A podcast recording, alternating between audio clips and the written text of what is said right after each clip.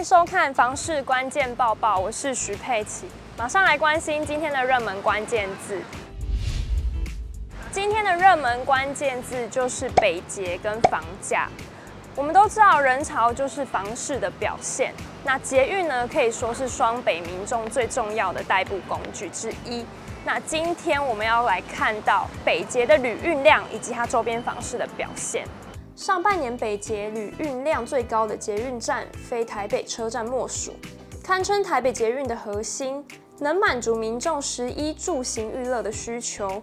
多铁共构的特性，在短短六个月内突破四千万旅运量，房价有所支撑。台北车站近一年周边住宅的平均单价落在六十七点五万元，售出物件以住宅大楼居多。热门路段则是落在忠孝西路一段、长安西路等。若以交易量来看，与台北车站相邻的西门站以两百八十一件居冠。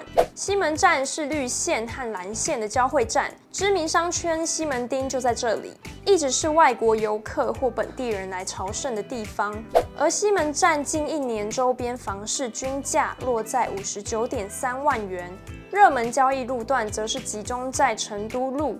昆明街等路段，再来看到板南线上著名的血拼商圈东区，其中忠孝复兴站平均单价高达九十九点九万元，距离百万大关只差临门一脚。而近一年交易量也达一百四十六件，房市相当热络。东区生活机能早已发展成熟，而在未来待大巨蛋成功启用，该地区商业活动将更加蓬勃。此外，忠孝复兴站周围陆续传出都更的消息，在公办都更案的加持下，区域房价有望推升，前景十分看好。所以，不管是自住还是长期置产，这里都是不可忽视的站点。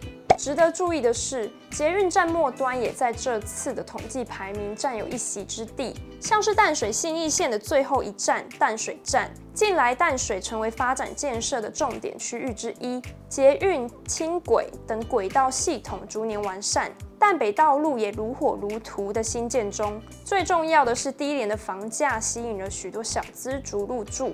淡水站以平均单价二十三点八万元，成为价格最亲民的站点。不过，永庆房屋延展中心副理陈金平指出，淡水是传统蛋白区，虽然房价较为低廉，但离台北市中心有些距离，搭到北车也要四十分钟。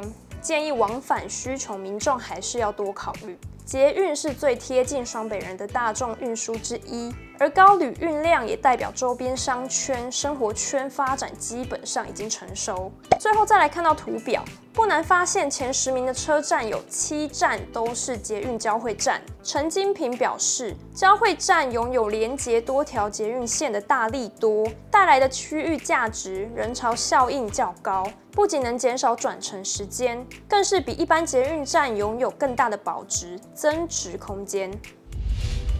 今天的精选新闻呢，首先来看到克服缺工缺料的问题，新北砸了三亿元新建了这个树林长寿地下停车场。一起来了解最新进度。树林长寿公园地下停车场总工程经费超过三亿元，工程于一百一十一年初开工，期间遇上疫情以及营建物料上涨，缺工缺料等波折。其设计阶段即采取低扰动、集中量体，减少公园开发范围，并保留既有设施及周边步道。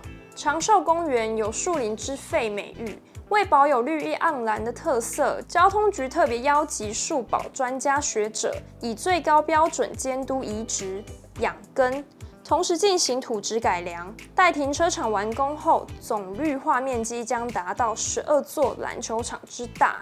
再来看到汐止火车站旁边的麦当劳，今年五月宣布熄灯，不过最近传出房东在店家撤出后的两天就找到下一位房客了。麦当劳南昌店陪伴汐止人二十年，歇业消息震惊当地人。该店只在麦当劳熄灯两天后的五月二十三日，其中一门牌店面坪数七十坪，以每月十七万元租出去。根据媒体指出，未来将开设牙医诊所，而另一户门牌则是由棉花田租下。之所以火速找到下家，业者分析是跟大店面拆租很有关。拆看两店面。棉花田算是店面效益较差的，而正在装修的店面位于三角窗，曝光效益极佳。虽然坪数略小一些，但每月仍达十七万元租金，估两店面合计呢可以达三十万元，符合当初房东的期待，反映细致一级店面需求强。